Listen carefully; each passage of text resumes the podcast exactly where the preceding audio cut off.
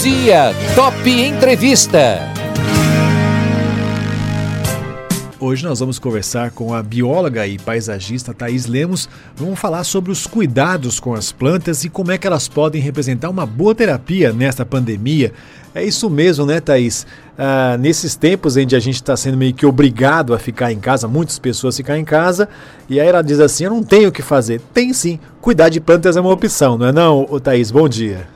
Bom dia, Eduardo. Muito obrigada pelo convite. É muito legal estar aqui na Top FM de Bauru. Adoro essa rádio. Opa. E realmente, realmente é muito importante. O cultivo de plantas já é algo que vem desde as nossas avós, bisavós, pois né? É. é. É, algo que já é passado, né? De geração em geração. Algumas pessoas têm mais afeto com as plantas e outras pessoas estão começando a criar esse amor pelas plantinhas especialmente agora no período de pandemia, que todo mundo está buscando o seu hobby, né? Acho que o uhum. hobby é muito importante nesse momento em que nós estamos com a mente muito preocupada, cercados de medo, não sabemos muito como vai ser, né? Então as plantas elas são uma alternativa assim para preencher o tempo e para criar mesmo um hobby, uma nova alternativa de, de atividade.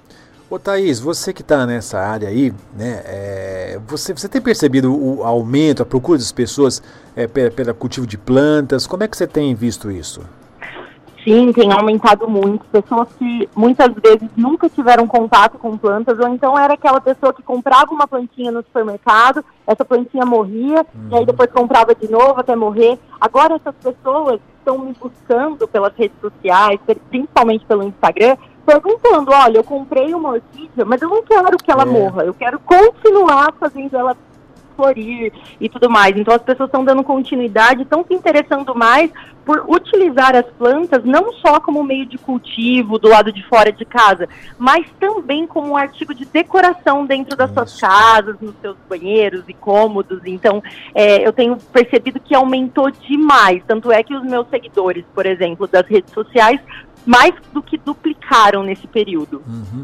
E tudo gente querendo saber como é que faz, né? Quais são as principais dicas e orientações. Mas antes de você passar essas dicas, eu quero que você me fale e fale para os nossos ouvintes quais são os benefícios que o cultivo das plantas traz.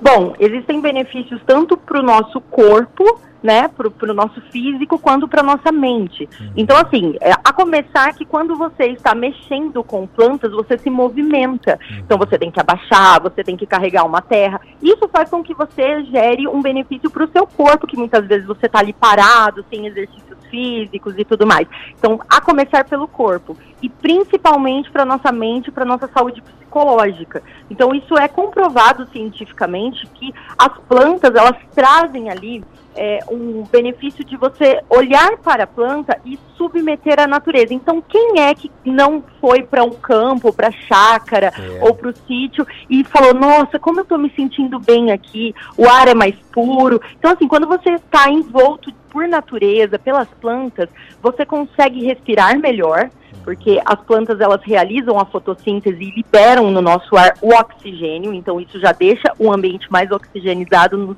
nos permite respirar melhor. Além do que, ela traz ali um aconchego. Então, uma casa com plantas é o estilo casa de vó. Você se sente mais aconchegado, você se sente mais à vontade naquele local. Agora, quando uma, uma casa não tem nenhuma planta, nenhum verde, você não, não sente aquele aconchego tão, né? Não tem aquele aconchego, aquela coisa de abraçar. Nossa, que casa gostosa, que apartamento gostoso. Por mais que seja pequenininho, pode ser uma kitnet. Se tiver plantinha, você se sente mais aconchegado naquele local. Então, além do corpo, você traz ali a aproximação com a natureza. Isso é uma coisa que lá atrás, né, é uma coisa que está no nosso instinto. A natureza, ela nos acalma, nos traz paz, nos traz aconchego. Então, além do que, além dos benefícios que traz para o nosso corpo e para nossa mente, ela torna o ambiente mais é, com um ar mais puro, né? Traz vários benefícios que as plantas comprovadamente trazem ali para o nosso ambiente e também deixa o ambiente mais bonito, porque as plantas elas têm os aspectos muito bonitos, né? Ela,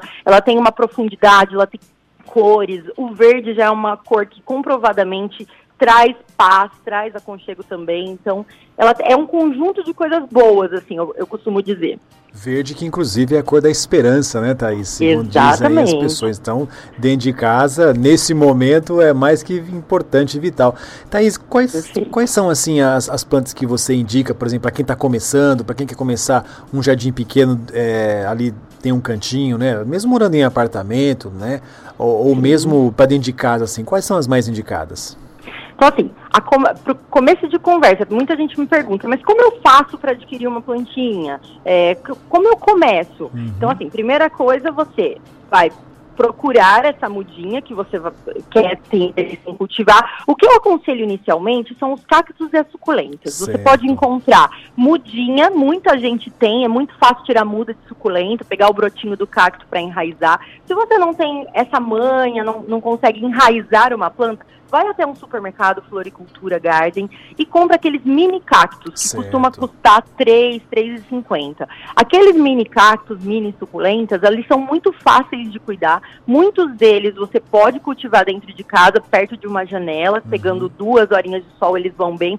Você vai regar a cada cinco dias e assim, é muito tranquilo. Conforme você vai aprendendo a cuidar dessa plantinha, você pode se informar mais, pode fazer a troca de vaso, de recipiente, preparar um solo novo para que essa plantinha possa crescer mais bonita. Porque também aquele solo que vem junto com a planta, Sim. muitas vezes ele é pobre em nutrientes. Então é interessante você conhecer mais para realizar a troca. E é pequenininho, eu... né, Thaís? Aqui, onde ah. vem essas plantinhas é, um, é, sempre um vasinho pequeno, né? Ele aguenta é. ali por um tempinho, né?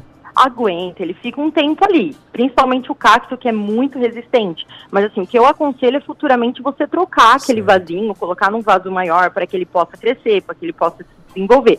Além dessas plantinhas, existem outras que são extremamente bonitas, que também têm um preço muito atrativo para quem está começando e não quer gastar muito com plantas. Então, assim, existem as folhagens, existem plantas pendentes que vão muito bem dentro de casa, como é o caso da jiboia, a era, são plantas que vão muito bem. A samambaia é uma samambaia. planta que é jurássica, né? Muita, é. é, lá de trás, é uma planta muito antiga, também não tem muito segredo, é uma planta para ambiente interno, é um ambiente que bate bastante claridade, não gosta de muito vento, não pode colocar perto de um lugar que, que tenha corrente de vento, mas assim, você vai regar toda vez que você perceber que o solo está seco.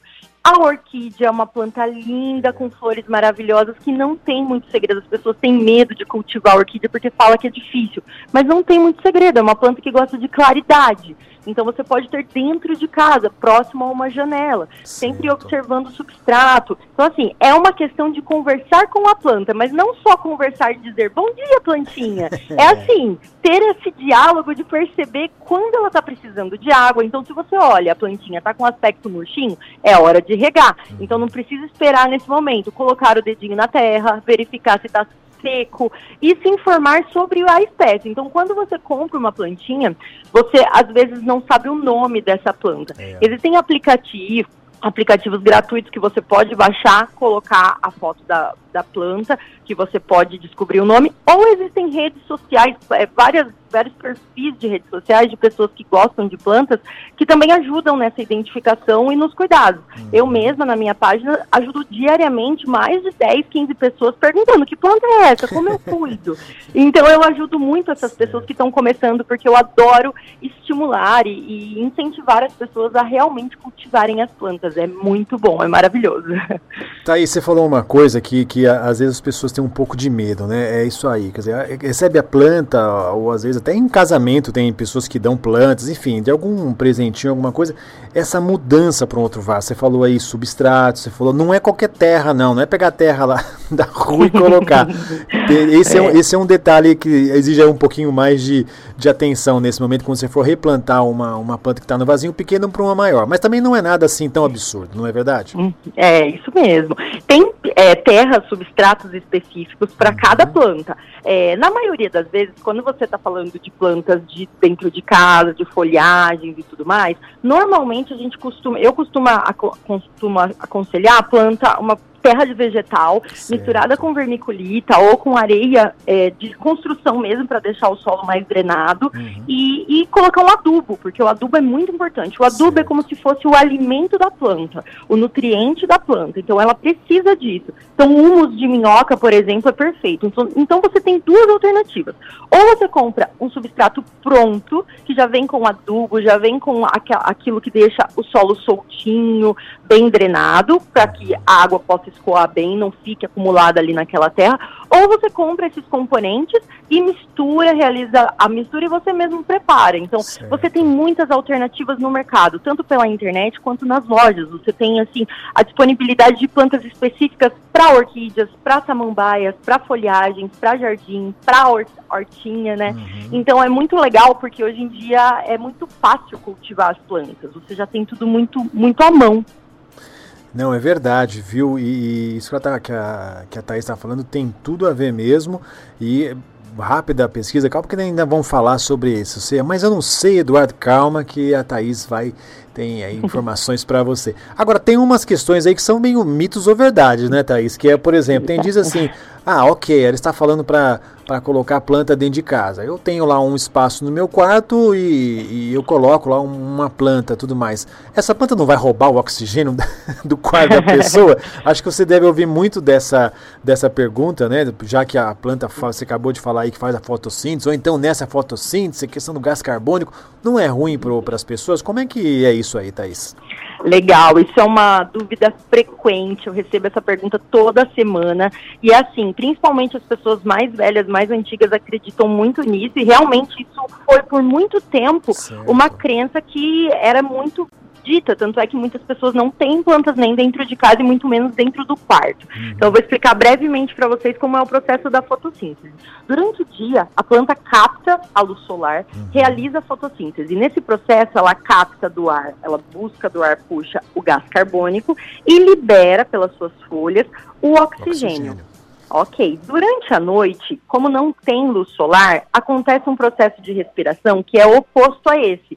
Então, as plantas à noite, elas liberam uma quantidade pequena de gás carbônico, que é o nosso caso, nós também, a gente uhum, precisa, é. nós precisamos respirar o oxigênio e nós liberamos no ar isso. o gás carbônico. Então, beleza, durante o dia a planta faz o processo inverso, então ela pega o nosso oxigênio e transforma em, o nosso gás carbônico e transforma em oxigênio. Isso é bom. Já à noite, então, você, você pode me falar, então, Thaís, é ruim, porque é. ela está liberando também gás carbônico e o gás carbônico não é bom pra gente, a gente não vai respirar o gás carbônico. Mas eu vou falar para vocês que a quantidade de gás carbônico que é liberada à noite é mínima. Foi, foram feitas inúmeras pesquisas e foi comprovado que a quantidade que é liberada por várias plantas dentro de um quarto é menor do que a, o que um gato libera. Então, se o seu gatinho dorme dentro do seu quarto, ele libera mais oxigênio do que as plantas. Não existe registro de ninguém que ficou sufocado, com pouco ar, ou então que teve problema respiratório em decorrência disso, tá? Então, não acontece de as plantas roubarem o ar, o oxigênio do, do quarto. Então, eu garanto, é uma pesquisa feita por diversas universidades, pessoas da área, e não tem esse risco. Se fosse assim, os índios que, que vivem na, no meio da mata não teriam ar para respirar, porque à noite aquele monte de planta e árvore roubariam esse oxigênio. Mas não acontece, essa quantidade é muito, muito baixa. Comparado com o que ela libera de oxigênio durante o dia, a vantagem é muito maior do que a desvantagem. Porém, para se colocar plantas dentro do quarto, nós temos que ter alguns cuidados, tá, Isso. tá, Eduardo? Uhum. Então, assim, existem plantas específicas que são legais de termos dentro do quarto, porque elas são purificadoras, elas são bonitas e não liberam nenhum composto, nada que possa nos atacar a, a alergia, por exemplo. Então as flores, todas as flores, elas têm o grão de pólen, que é natural Isso. das flores para serem propagadas, né, na natureza. Então esse grão de pólen, na maioria das vezes, ele, muitas pessoas são alérgicas a ele. Pois é. Então não é legal termos flores dentro do quarto, tá? Porque o grão de pólen pólen pode voar ali no quarto, cair e a gente pode acabar respirando e ter uma alergia enorme. Uhum. Então, florzinhas não são legais de, ter, de termos no quarto, na casa, na mesa, próximo a uma janela, na sala ótimo. Mas dentro do quarto, o que eu aconselho bastante são plantas pendentes, folhagem, tá? Então, uma jiboia numa estante, numa prateleira do canto. Se você tem uma escrivaninha, uma mesinha no canto do lado da, ou um nicho, você pode pôr uma lavanda, que é um, Olha, um cheirinho é. delicioso, deixa ali o ambiente com, né, uhum. com um cheiro muito bom, um temperinho muito legal de ter, tá? Então, é, coisas assim. Tem também outras plantas como o bambu da sorte, que está sendo muito utilizado certo. como, né, decorativo, é, também é bacana. A palmeira ráfia, que é uma planta de interior muito legal de ter num canto do quarto para quem tem espaço e quem tem claridade. Então, basicamente é isso. Folha, folhagem de plantas para sombra, tá? Que é a ráfia, bambu da sorte. Existem outras também que, que podem ser colocadas, mas plantas que não têm flores. Olha, enquanto você estava falando, um monte de gente que está mandando participações. Eu vou ler para você, para é, você ver como é verdade tudo isso que a gente está falando. A Marisa, aqui, Marisa Charlois, é francesa, né? ah, né? Marisa Charlois, aqui do bairro, do bairro Beija-Flor, dizendo assim: Bom dia, olha que coisa maravilhosa, né? Eu estou ouvindo a entrevista, tudo que ela está falando é verdade mesmo, né? Ela falou assim: ela colocou, acho que, pela foto aqui, acho que é uma orquídea. Coloquei na minha pia, na, na minha cozinha, na pia e eu converso com ela todos os dias, diz a Marisa aqui. Uau! A, a Laurinha também aqui, sempre participando com a gente, ela diz assim: Eu amo minhas plantas, além de cultivar, eu converso. Você gosta de conversar com planta, parece que todo mundo faz, né? Eu converso é. com ela, é, além de enfeitar, atrai pássaro, borboleta, abelha e ajuda a polonizar tudo. Estou amando a entrevista. Meu quintal é uma pequena selva. Tenho limão, acerola, pitanga, uva, maracujá. Acho que a Laurinha mora numa, num lugar grande. Mamão, coco, cebolinha, salsa e muitas flores. Aí a, a, a, a, Laurinha aqui sempre participando. O Betão aqui do Camélias também, que mora ali né, no residencial Camélias, que é apartamento. Até mandou um monte. Ah, eu não sei o nome das flores aqui. É uma pena que você não esteja aqui para ver, mas tem um monte de flores aqui. Aqui nós também temos muitas plantinhas, né? Quer dizer, é, é muito comum isso, essa coisa de conversar com as plantas. É, há quem diga que a planta a, a, é, reage também ao som, mas acho que é uma terapia muito mais para a pessoa do que para a planta. Você concorda comigo, Thaís? Eu concordo. É uma terapia enorme. O que a Marisa falou, que, que ela conversa todos os dias com a plantinha dela que está na cozinha, é uma coisa que eu também faço. Eu tenho uhum. dentro de um apartamento mais de 80 vasos. Não dá para conversar com todas. Quantas, Thaís? mais de 80 vasos 80. no meu apartamento. Uhum. Pois é, começou com um, viu? Aí depois foi multiplicando, igual a Laurinha. A Laurinha deve morar num espaço bem grande para ter tudo isso, mas assim, a qualidade de vida que ela deve ter é maravilhosa, uhum. né? Porque ela tem frutíferas. Imagina que delícia você ter a sua fruta à disposição na época, né? E o Betão tá falando que tem várias plantas aí, então é o meu caso também. Uhum. Estamos juntos, né? Mas é realmente é uma terapia enorme para a pessoa. Claro que para a planta é maravilhoso também, porque você essa planta ela é ornamental, ela já foi é, feita ali, né? Ela já foi brotada no ambiente para ser para ser cultivada num vaso, num espaço reduzido, né? Muitas uhum. vezes. Então o produtor ele já seleciona essas plantas, muitas vezes inclusive é, são feitas em laboratório misturadas, né, é. híbridas em laboratório, muitas vezes não são nem da natureza mesmo, é, a espécie dela é uma mistura. Então assim, a gente está disponibilizando para essa planta uma qualidade mesmo, Sim. quando a gente cuida dessa planta, a gente está propagando essa espécie e cuidando de fato, mesmo que dentro do vaso, mesmo que não estando na natureza. Para a planta é muito bom e para gente é algo que traz um aconchego a gente olha aquela planta que chegou pequenininha, mirradinha, e tá bonita, tá com as folhas brilhando, e ou então se você por acaso percebe que ela não tá legal, não tá bonita, aconteceu algum problema nesse período, você viajou, ela tá murcha, você recupera. Essa sensação de você transformar uma planta que é pequena em grande, uhum. em vistosa, em bonita, isso é muito maravilhoso. É uma sensação que só quem cultiva planta sabe como é. Quando você vê uma, uma frutífera, tem gente que tem planta, é, árvore frutífera em vasos, por exemplo, é. né? Quem tem espaço uhum. reduzido. Quando você compra ela pequenininha e aí ela alcança um porte, te dá frutos, mostra que ela está feliz, mostra que ela está saudável, isso é uma sensação que só quem cultiva sabe. Então eu sempre aconselho, é uma coisa que é muito boa. Para quem ainda não começou a cultivar plantas, é. eu aconselho que comece, porque vale muito a pena. E só para a gente finalizar aqui, ó, a Laurinha está dizendo assim, ó, uma curiosidade, eu tinha uma, banan uma bananeira, a Laurinha deve morar numa chácara, alguma coisa, tem tudo lá, né? É, eu tinha é. uma bananeira, não dava caixa. Aí eu comecei a dizer para ela, ah, você não está dando fruto, hein? Eu vou te arrancar. Soltou um cachinho. Olha Isso aí, só! pra dizer que as plantas não entendem a gente, assim, a banda ele pensou, eu sair daqui que nada, eu vou soltar um caixinha assim, a. Laurinha. Olha só, mas aí a Laurinha ela tem um nível de comunicação com as Aham. plantas acima, é muito elevado, né? Para conseguir essa comunicação tem que ter bastante tempo de cultivo, Aham. muito bacana. Quem tem mais dúvidas, né, quiser conversar comigo sobre outros assuntos, ou até o pessoal que mandou foto, se quiser me mandar também, Uhum. eu convido a todos para me seguirem no Instagram, que é o Isso. arroba Ainá Paisagismo, A-I-N-A. Ainá Paisagismo, lá eu interajo todo dia, a todo momento eu estou ali conversando com os meus seguidores, então quem quiser perguntar mais ou então interagir mais sobre esse assunto, eu estou à disposição. Aliás, quem tá te mandando aqui um abraço é o Marcelo Teixeira, ele disse assim, é... Ai, que legal, É top primo. demais a entrevista. Minha prima, manda um beijão pra ela, sempre acompanha as entrevistas dela e mandou foto do jardim aqui pra dizer que Ai, está que legal. seguindo a risca os seus conselhos, viu, Thaís? Pois é, o Marcelo e a Luciana estão assim cultivando plantas, tá muito bacana. Legal, um beijão pra ele também, pra minha prima também. Eu agradeço, viu? O bate-papo super descontraído nesse tempo de pandemia, onde tá todo mundo preocupado, tá todo mundo com a cabeça a mil por hora. Eu acho que nessas horas a gente baixar um pouquinho o nível de estresse, cuidar de uma plantinha, isso traz a gente um pouquinho para uma normalidade, né? Com certeza, nos, a- nos aproxima da natureza, que é algo que nos traz paz, aconchego e esperança, como você mesmo disse, né? O verde nos traz esperança de que as coisas vão melhorar, de que nós vamos enfrentar tudo isso e tudo vai dar certo. Muito obrigada pelo convite, Eduardo. Estou muito feliz de ter participado aqui, a oportunidade de falar sobre esse assunto tão importante. Bate-papo de hoje muito bacana, muito legal. A gente conversou com a bióloga e paisagista Thaís Lemos. Nós falamos aí sobre os cuidados com as plantas e como que elas representam aí uma boa, uma boa terapia nestes tempos de pandemia.